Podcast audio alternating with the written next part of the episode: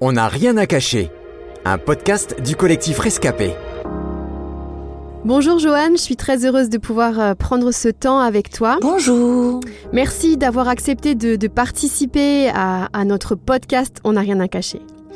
Pour cette nouvelle édition, nous allons parler de l'addiction au cannabis. Alors si tu es là aujourd'hui, c'est bien parce que tu as fait partie de celles ou de ceux qui ont fumé un jour du cannabis pendant plusieurs années. Euh, Est-ce que tu peux nous expliquer ce qui t'a poussé à en consommer pour la première fois? Alors la toute première fois, je pense que j'étais au collège et euh, c'était juste pour faire comme les potes. C'est vrai que c'était une période où j'étais super mal dans ma peau.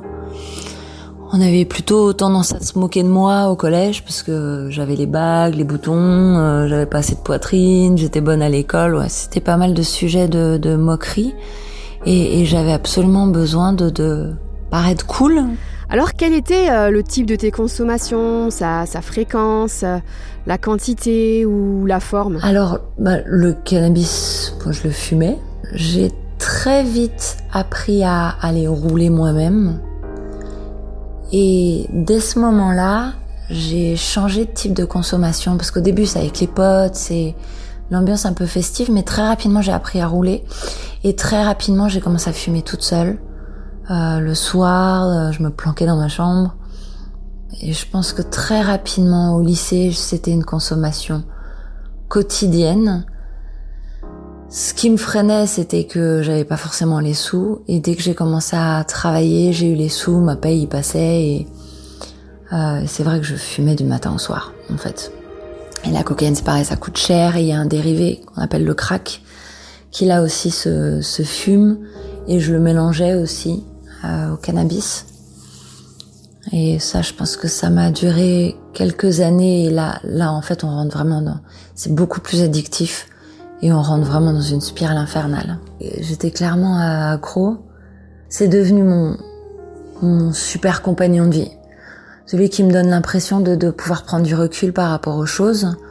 Et quand j'avais pas ça, j'avais l'impression d'être en face d'une réalité que que je voulais pas pas affronter, pas assumer. Alors Joanne, dis-nous pourquoi finalement tu as décidé d'arrêter. Alors j'ai décidé d'arrêter quand euh, quand j'ai vraiment rencontré Jésus. Et là, je me suis souvenue euh, d'une phrase qu'un pasteur m'avait dit des années auparavant. Une époque où fallait juste pas me parler de religion, de Dieu ou quoi que ce soit comme ça.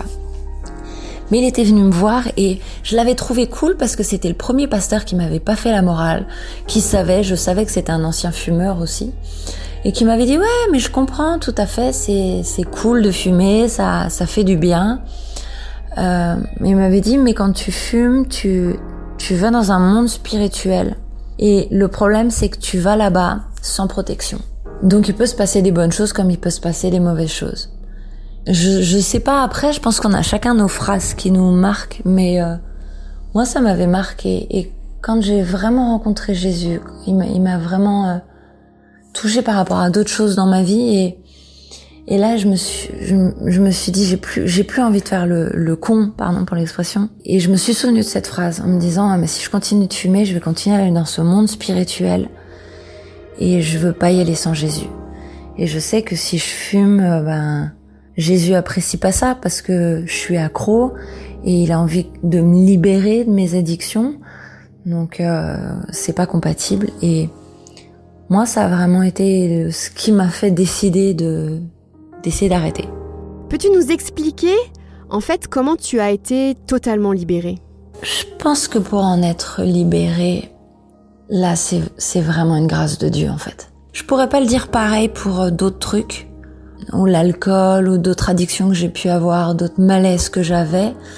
Mais par rapport au cannabis, j'ai franchement pas eu beaucoup à me battre. Je pense vraiment que, que Dieu m'a fait une faveur là-dessus. Aujourd'hui, est-ce qu'il t'arrive encore euh, finalement d'être tenté par le cannabis? Et, euh, et si oui, comment tu fais pour ne pas retomber? Alors oui, clairement, la tentation, elle est là. La tentation, elle est là quand euh, je croise des gens qui fument, euh, il y a toujours ce petit pincement euh, qui me dit ah c'était cool quand même j'ai passé des bons moments et ça manque et Et les moments où je suis vraiment tentée, c'est des odeurs en fait. C'est par période, parfois j'ai rien, mais mais parfois c'est comme si des odeurs. Quand je vois la vie d'avant et, la vie maintenant, je souvent j'y repense en me disant euh, ça ça vaut pas le coup. Ça vaut pas le coup de retomber. euh, je suis tellement mieux maintenant. Parfois, alors ça, je, je l'applique aussi à la cigarette et, et à ça. C'est, c'est, je me dis simplement, Dieu m'a donné cette victoire et, et je veux la garder. Euh, pour finir, Joanne, est-ce que tu pourrais euh, donner peut-être un conseil euh, ou des conseils euh, à celles et ceux qui, en ce moment, luttent avec, euh, avec cette drogue Euh, Qu'est-ce que tu leur dirais si tu avais un conseil ou des conseils à leur donner? Moi, Je pense qu'on est tous différents, mais j'aurais envie de vraiment donner un message d'espoir en disant il y a vraiment une autre vie possible. Une paix, mais vraiment une, une, une vraie paix. Pas celle qui disparaît dès que le shit était mauvais ou, dès qu'on n'a pas, on a envie de refumer un, un autre. Mais, mais vraiment une paix, un bien-être et tout en s'amusant aussi. Et, et ça, je l'ai trouvé en, en Jésus. Et je sais que Jésus, il cherche vraiment chacun d'entre nous. Et il a vraiment à cœur de, de pouvoir nous montrer une autre vie, nous offrir une autre vie. Et moi, c'est vraiment ma solution. Merci beaucoup, Joanne. Merci d'avoir pris le temps de répondre à nos questions. Merci, au revoir. C'était On n'a rien à cacher, un podcast du collectif Rescapé produit par Trésor Média.